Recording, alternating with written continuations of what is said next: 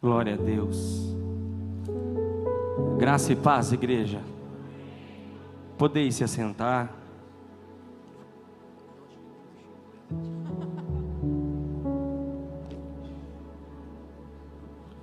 Quero agradecer, primeiramente, a Deus, porque é Ele que conduz tudo. E o motivo de nós estarmos aqui nesta noite foi porque Ele permitiu. Um dia chuvoso, um dia que muitas pessoas ficaram na sua casa, mas Deus ele marcou o encontro foi com você nesta noite. Ele sabia que você estaria aqui nesta noite. E aquilo que ele tem para entregar vai ser sobre as tuas mãos. Todas as minhas ministrações eu falo algo crucial. Que Deus jamais ele fica devendo algo para uma pessoa. E quando Deus ele marca um encontro com uma pessoa, não tem como essa pessoa não sair transformada. Se você ler de Gênesis a Apocalipse, você vai ver que todas as pessoas que teve um encontro com Deus saiu transformado não é apenas um culto para você, mas é um encontro com Deus. Você não pode admitir sair daqui da mesma forma que você entrou. Você está tendo um encontro com um alguém que é sobrenatural. E aquilo que ele tem para entregar para a sua vida não é natural, é sobrenatural. Mas para Ele entregar para você, você tem que movimentar a sua fé de uma forma sobrenatural. Nós estamos em uma campanha que fala de uma fé sobrenatural. E a fé, ela é uma crença em algo. É quando você acredita em algo é quando você tem uma crença inabalável. Isso é uma fé. E queridos, o sobrenatural, ele é o superior da natureza. Ele é fora das leis naturais. O sobrenatural é aquilo que ultrapassa o natural. Então, se você entra no culto com uma crença inabalável, você vai receber de Deus aquilo que ultrapassa o natural. Ou seja, você veio para buscar uma coisa, mas Deus já preparou algo muito, mas muito maior para você. Você veio para buscar algo abundante mas Deus tem algo super abundante para a sua vida nesta noite. Eu quero que nesse momento você abra a tua Bíblia no livro de 2 Reis, capítulo de número 6.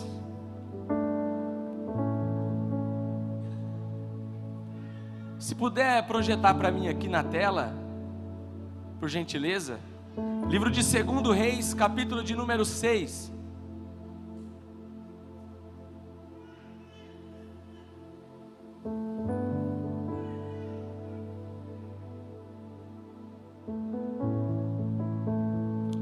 Aleluia. Livro de 2 Reis, capítulo de número 6.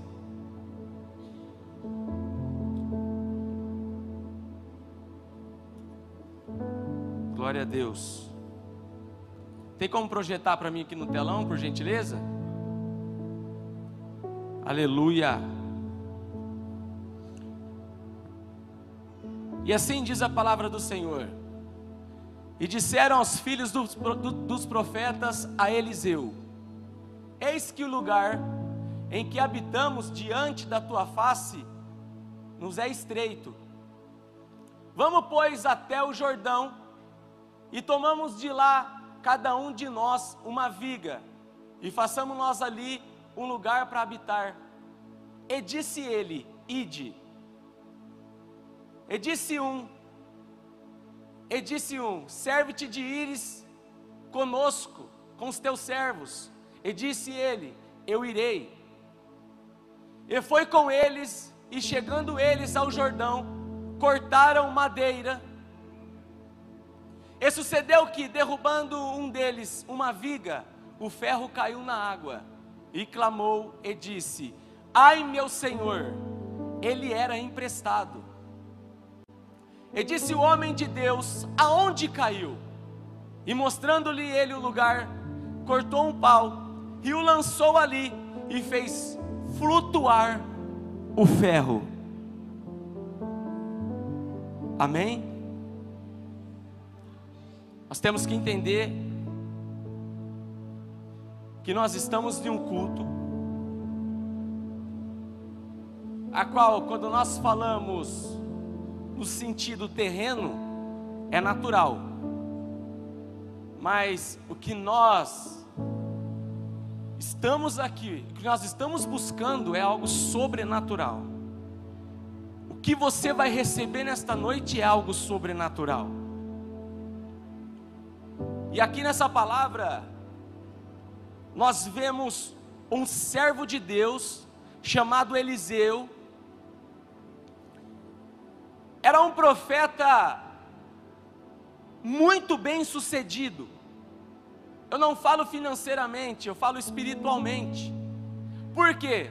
Porque era um homem que ele tinha uma sensibilidade muito grande com a presença de Deus. Ele era um homem que ele prezava os princípios e a honra. Ele servia a Deus. E naquela época, ele recebe uma unção de Elias. Elias era o seu professor, era o seu mentor, era o seu profeta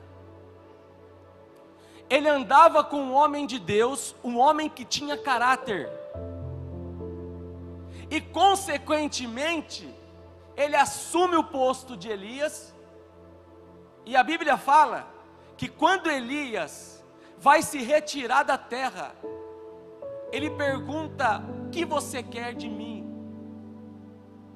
Ele fala: "Eu quero a unção dobrada do teu espírito."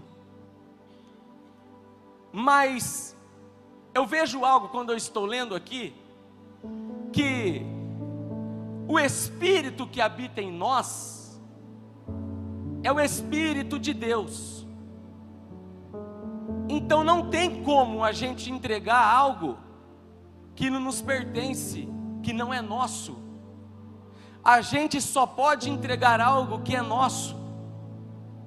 Então, quando ele pede a unção do Espírito, Eliseu não podia dar a unção do Espírito, porque o Espírito não era de Elias, aliás, o Espírito não era de Elias, o Espírito era de Deus. Aí nós entendemos que quando Eliseu ele pede esse Espírito, ele estava falando de caráter eu quero o seu caráter dobrado. Eu quero ter o seu caráter, mas de uma forma mais potencializada. Por quê? Ele andava com Deus, ele sabia que este homem era um servo de Deus, ele sabia que tinha caráter, e ele sabia que através do caráter de Elias, Deus fazia sinais e maravilhas. Aí ele pede o caráter de Elias, porque ele sabia que se ele tivesse esse caráter, Deus ia operar o sobrenatural na vida dele e através da vida dele. Deixa eu te dizer uma coisa: Deus está liberando o sobrenatural para a sua vida, mas Deus está dizendo: tenha caráter busque, jejue, se consagre, porque se você tiver caráter, aquilo que eu tenho para te entregar vai mover aqui na terra. Eu vou te usar, eu vou fazer, mas você precisa ter o caráter do meu espírito. Se você tiver o caráter de cristão, a unção já vai vir para você. Se você tiver posicionado, o poder de Deus está sobre você. A este homem ele começa uma missão. E que ele pede para Elias era tudo em dobro. Aí nós vemos Eliseu, Elias fazendo sete milagres na Bíblia. E Eliseu faz 14 milagres. Ele recebeu uma unção dobrada. E ele manteve a honra e o caráter. Deus quer operar maravilhas através da sua vida. Mas você tem que ter honra e você tem que prezar o seu caráter. Se você tiver vida com Deus, nada pode te parar. As portas do inferno não prevalecerão. Mil cairão ao teu lado, dez mil à tua direita, mas você não serás atingido. E aqui ele começa a construir, começa a fazer. Ele abre uma escola e as pessoas começam a seguir ele, por causa do seu caráter e do poder que era manifesto através da vida dele. E o que eu acho interessante é que, quando ele começa a ensinar, depois de um tempo, começa a nascer os profetas. E chega um momento que essa escola, ela chega num ápice. Estava lotado de pessoas. Estava lotado de profetas. Aí um dos servos, que eu acredito que ele já mostra um nível de espiritualidade aqui, quando ele fala: Senhor, o lugar que habitamos é pequeno demais para nós. Deixa que nós descemos até o Rio Jordão e cortamos vigas e construímos algo muito maior para que nós continue a trabalhar, a fazer o que eu acho interessante é que ele analisa um defeito. Ele analisa que estava pequeno. Algo incomodou ele. Mas da mesma forma que ele analisa um defeito, ele apresenta uma solução. Porque um profeta, porque aquele que tem honra, ele pode até analisar um defeito, mas ele sempre vai apresentar uma solução para esse defeito. Não adianta nós analisarmos defeito e não apresentar a solução. E muitas vezes esse defeito que você está vendo é em você mesmo. Você está incomodado com sua vida com Deus. Você está incomodado como você está tratando o seu propósito e o teu chamado. Mas Deus está dizendo para pessoas aqui: para de analisar o defeito e apresenta uma solução. E quem sabe a solução que Deus está esperando de você é o arrependimento de alma. Quem sabe a solução que Deus está esperando de você é se posicionar quem sabe você era obreiro, mas não é mais. Você louvava, mas não louva mais. Você tinha posição no reino, mas não tem mais essa posição.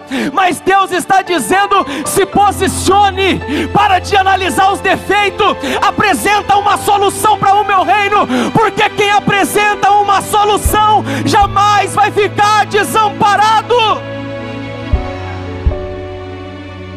Se você apresentar uma solução, Deus vai agir ao teu favor. Eu não sei qual é a parte da sua vida que está cheio de defeito,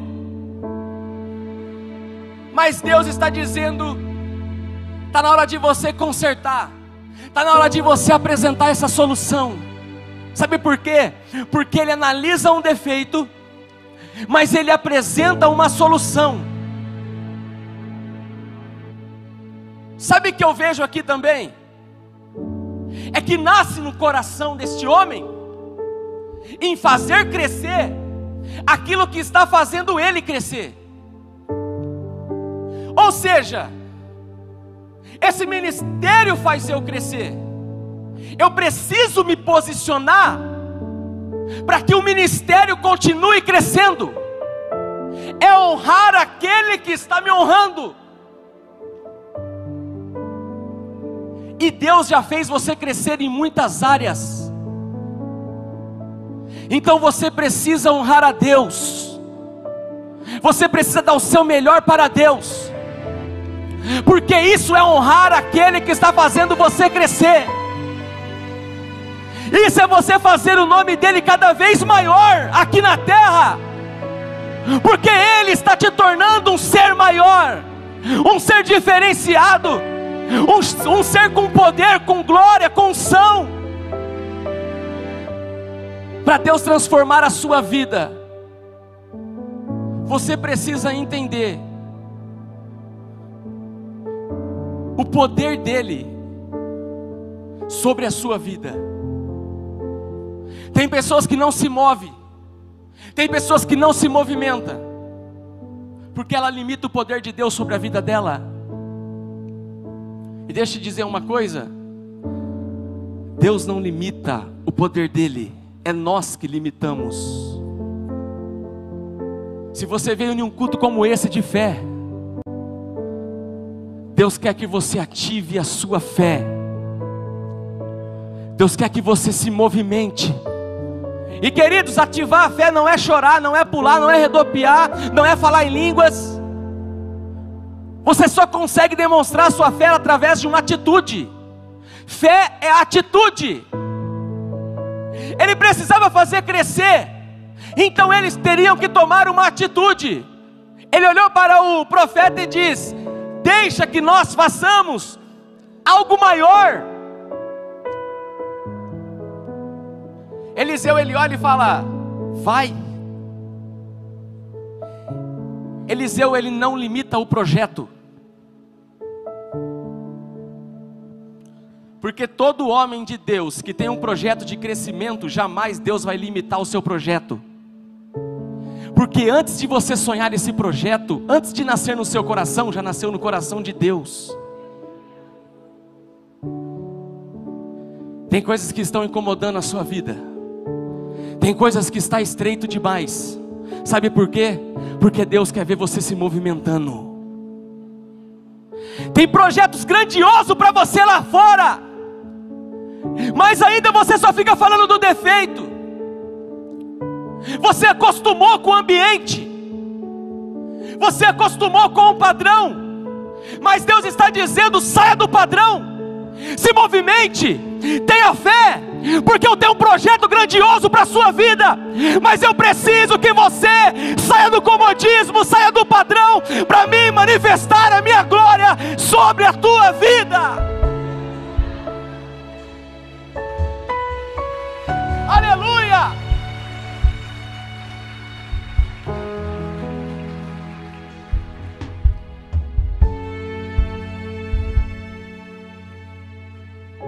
Fala: deixa que nós descer, deixa nós descer para construir.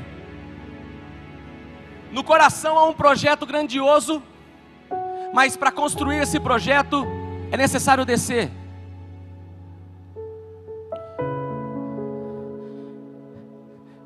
Tem coisas que para nós conquistarmos, nós precisamos descer em oração, em jejum em busca, em obediência. É necessário que nós diminuímos para que o Senhor cresça.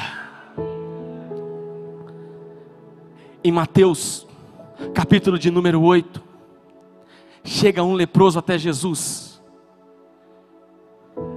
A Bíblia fala que ele chegou, se prostrou e o adorou, dizendo: Senhor, eu sei que tu podes me curar se quiser. Jesus, estendendo as mãos sobre ele, disse: Eu não só posso, como eu quero, seja curado. Mas o que chamou a atenção de Jesus não foi sua lepra. O que chamou a atenção de Jesus não foi seu choro. O que chamou a atenção de Jesus não foi os seus dias contados. Mas o que chamou a atenção de Jesus, estimulou Jesus curar, foi a forma que ele chegou. Ele chegou, se prostrou e o adorou. Enquanto nós estamos prostrados adorando, Deus está fazendo. Enquanto nós estamos orando, Deus está movimentando. Enquanto nós estamos clamando pela nossa nação, Deus já está agindo. Deus está agindo sobre a tua casa, Deus está agindo sobre a tua família, Deus está agindo sobre o seu ministério, Deus está agindo na sua empresa, Deus está agindo no seu casamento. Se você continuar adorando, dizendo que Ele é único e suficiente, Salvador da sua vida, Ele vai agir, Ele vai agir. Aleluia! Uramandara suriandara badara sebiara manchobiara. Há uma presença de Deus nesse lugar.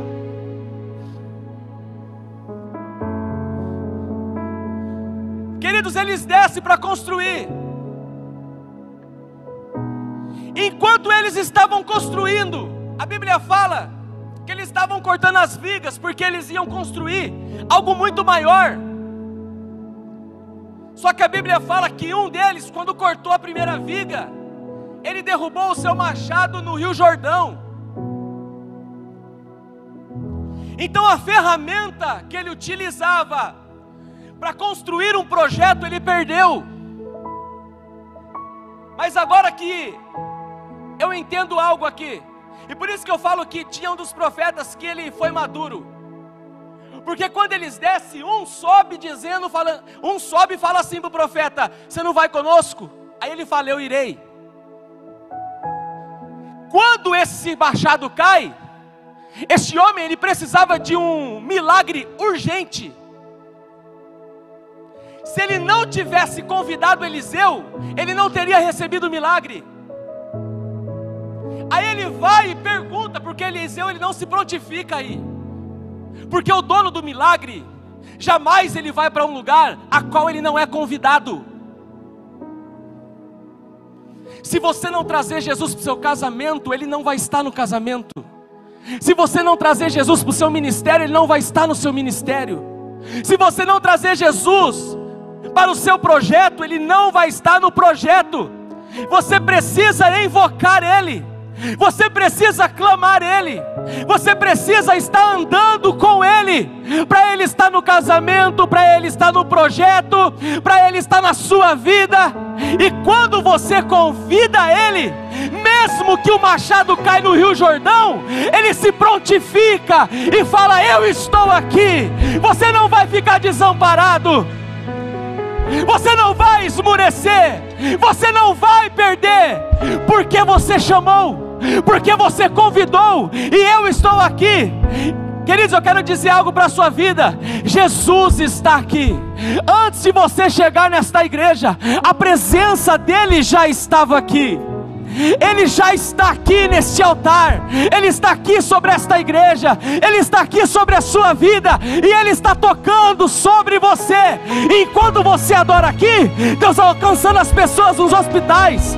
Enquanto você adora aqui, Deus está alcançando a sua família.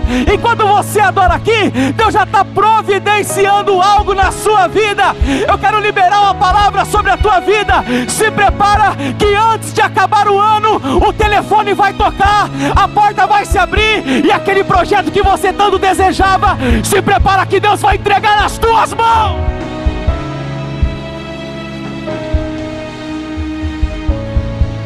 Oh, aleluia!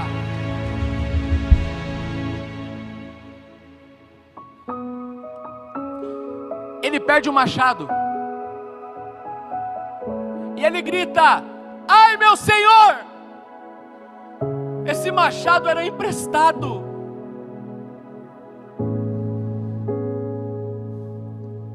Deus vai sempre providenciar a ferramenta certa para a construção do seu projeto.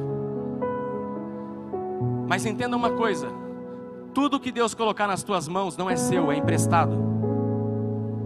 E um dia Deus vai chegar e vai prestar conta. Cadê aquilo que eu coloquei sobre as tuas mãos e o que você fez com ele? Cuidado, queridos. Cuidado. Não perca aquilo que Deus colocou sobre as tuas mãos. Porque na hora que a trombeta tocar, Deus vai querer o machado de volta. Na hora que a trombeta tocar, Deus vai falar quantos frutos, o que você fez, quantos projetos na terra você fez com a ferramenta que eu coloquei sobre as tuas mãos. Deus está liberando uma unção sobre a tua vida, uma unção nova. E Deus está desenterrando aqui ministérios, chamados. Se você não pregava, vai pregar. Se você não louvava, vai louvar. Se você parou de entregar profecias, você vai entregar. Deus está levantando de novo você hoje. Deus está fazendo hoje. Deus vai fazer coisas extraordinárias hoje na sua vida. Deus está chamando de volta, vem. Deus está entregando um machado aqui.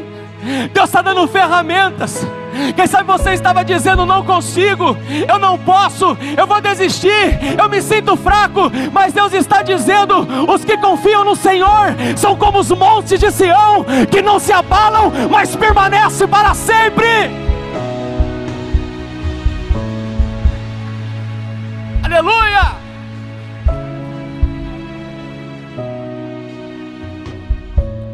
Deixa eu te falar uma coisa para terminar. Quando você usa um machado e ele está cego, eu acredito que ele perdeu esse machado porque o machado estava cego. Quem já bateu um machado em um tronco ou uma árvore vai saber. Parece que, é, que ele está emborrachado, ele bate e volta. E eu acredito que esse machado ele não estava molado o suficiente para poder cortar essa viga. enquanto ele batia, o ferro se deslocou e caiu sobre o Jordão. Ele estava em um propósito maravilhoso, ele estava em um projeto maravilhoso, ele estava em um projeto com a motivação certa, mas o machado estava cego. Tem coisas que ainda você não desfrutou, porque você não amolou o seu machado. Tem coisas que ainda você não recebeu, porque você anda com o seu machado cego. Você até está com a ferramenta sobre as tuas mãos. Mas você pode até estar com a ferramenta nas mãos. Mas se ela estiver cega, não faz efeito. Essa palavra vem para mim também. Não adianta ser pastor. Não adianta pregar bem. Não adianta entregar profecia se não tem vida com Deus, se não ora, se não jejua, se não respeita a esposa, se não respeita a liderança, se não respeita o patrão. Não adianta. Queridos, o machado cego, uma hora, ele cai das suas mãos e você perde. Aí você vai perder a autoridade. As pessoas não reconhecem mais o seu caráter. E Deus me trouxe numa campanha como essa para dizer: amole o teu machado. Amole o teu machado. Enquanto aqueles que estavam com o machado amolado já estava lá na frente, tinha cortado muitas vigas, e ele ainda estava esperando o machado dele flutuar novamente. Não reclame com aquele que já está na sua frente. De repente, ele vem amolando o machado dele faz tempo e você não. Entenda uma coisa: para amolar o machado é simples, é joelho no chão, é oração e é jejum. Oração, jejum, oração, jejum, oração, jejum, Se você tiver oração, tiver jejum, tiver vida com Deus, não tem nada que pode parar o seu projeto. Não tem inimigo que pode mergulhar o seu machado. Não tem nada que pode parar a sua família. Não tem nada que pode parar o seu chamado, o seu ministério. Porque você, antes de considerar seu chamado, você considerou quem te chamou, que foi o Senhor dos exércitos, o Rei dos reis, o leão da tribo de Judá, o lírio dos vales, e operando ele, ninguém pode impedir. Ninguém.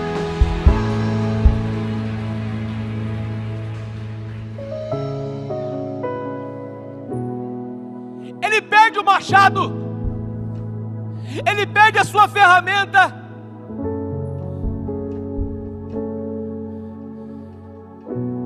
Aí é que Deus faz, porque Eliseu pergunta: aonde caiu? Agora era hora de Eliseu fazer o sobrenatural. E ele pergunta: aonde caiu? Queridos, muitas vezes o inimigo ele coloca coisas no nosso pensamento e no nosso coração, e ele fala que jamais você vai recuperar aquilo que você perdeu. Jamais você vai ser grande. Jamais você vai conquistar. Porque ele fala que você perdeu o machado é impossível de você recuperar. Só que nós temos que ter a humildade, mesmo se foi um pecado, se foi um erro nosso que fez nós perdermos nosso machado, nós temos que ter a humildade de falar aonde caiu. E muitas vezes Deus está colocando no seu coração, está falando aonde você caiu, aonde você errou, aonde você pecou. Deus não está te perguntando para te envergonhar. Deus está perguntando porque Ele quer te honrar. Ele quer devolver o que você perdeu. Sabe por quê? Porque Eliseu ainda acreditava no potencial desse profeta. E sabe por que você está aqui? Mesmo estando em tantos erros, tantas falhas, ainda você está aqui. Deus tem misericórdia de você, porque Deus ainda acredita no seu potencial, porque Deus acredita em você. Se terra não foi jogada sobre os teus ossos ainda, se no meio de uma pandemia você permanece firme, é porque existe propósito e não é pequeno, é propósito grande sobre a sua vida.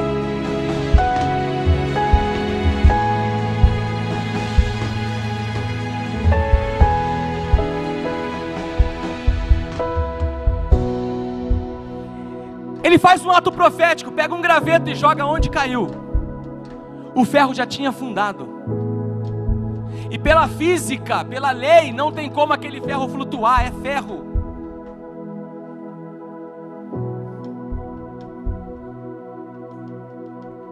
Mas ele fala, fica olhando ali, ó. Conjecturo eu que ele, esse profeta começou a olhar e ele começou a ver as águas se movimentar. No olhar dele, ele tinha uma esperança dizendo: Eu vou voltar a construir. Está movendo as águas ali, porque eu vou voltar a fazer. Está movendo as águas ali, então é certeza que eu vou ter meu machado nas minhas mãos novamente. Aí Eliseu fala: estica seus braços. Quando ele estica, ele pega o seu machado, ele estava novamente na zona de batalha ele estava novamente construindo, ele estava novamente fazendo. Tem pessoas que desacreditou de você, o inimigo desacreditou de você, mas Deus está dizendo ainda este ano você vai voltar para o campo de batalha, você vai voltar a construir, você vai voltar a fazer, você vai voltar a sorrir. Se prepare, igreja, porque Deus está movendo sobrenatural, e não importa onde você perdeu a tua unção, o teu caráter, o teu machado, Deus está te devolvendo hoje. Deus trouxe você no culto para te devolver a tua ferramenta novamente. E Deus está dizendo: volta, volta. Aleluia.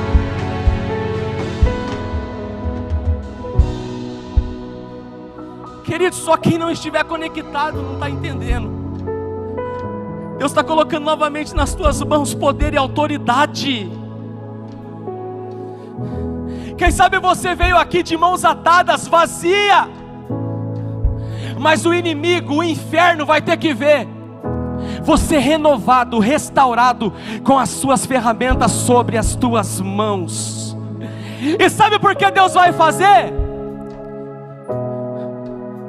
Não porque você é santo, não porque você merece, mas Deus ele vai fazer para mostrar que Ele continua sendo Deus, e mesmo numa situação adversa, desfavorável, Deus continua honrando, Deus continua movendo e Deus continua amando. Ele faz porque Ele te ama, Ele faz porque Ele confia. Deus confia em você.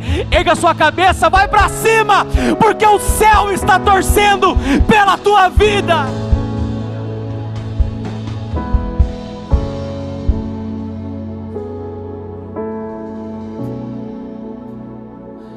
Parece que eu estou sentindo, queridos, os machados saindo afiados aqui nesta noite. Williams, talvez o mês vai ser difícil, tudo indica que vai ser difícil. É mentira do inimigo. Ou pode até ser difícil,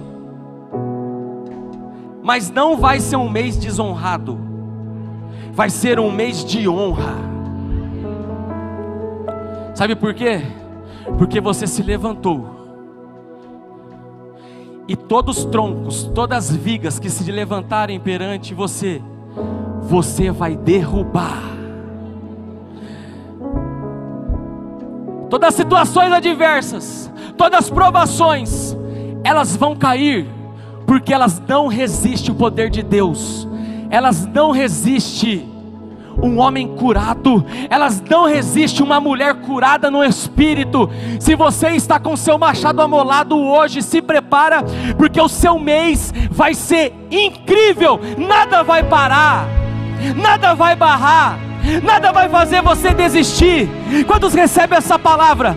Quantos estão recebendo? Deus está molando o seu machado hoje, queridos. Se prepara para o que Ele vai fazer esse mês. Eu profetizo sobre a tua vida, sobre a tua casa, sobre a tua família. Esse mês vai ser o ano que Deus vai virar tudo. Esse mês vai ser o mês que Deus vai operar o sobrenatural na sua vida. Vai ser um mês extraordinário. Se põe de pé.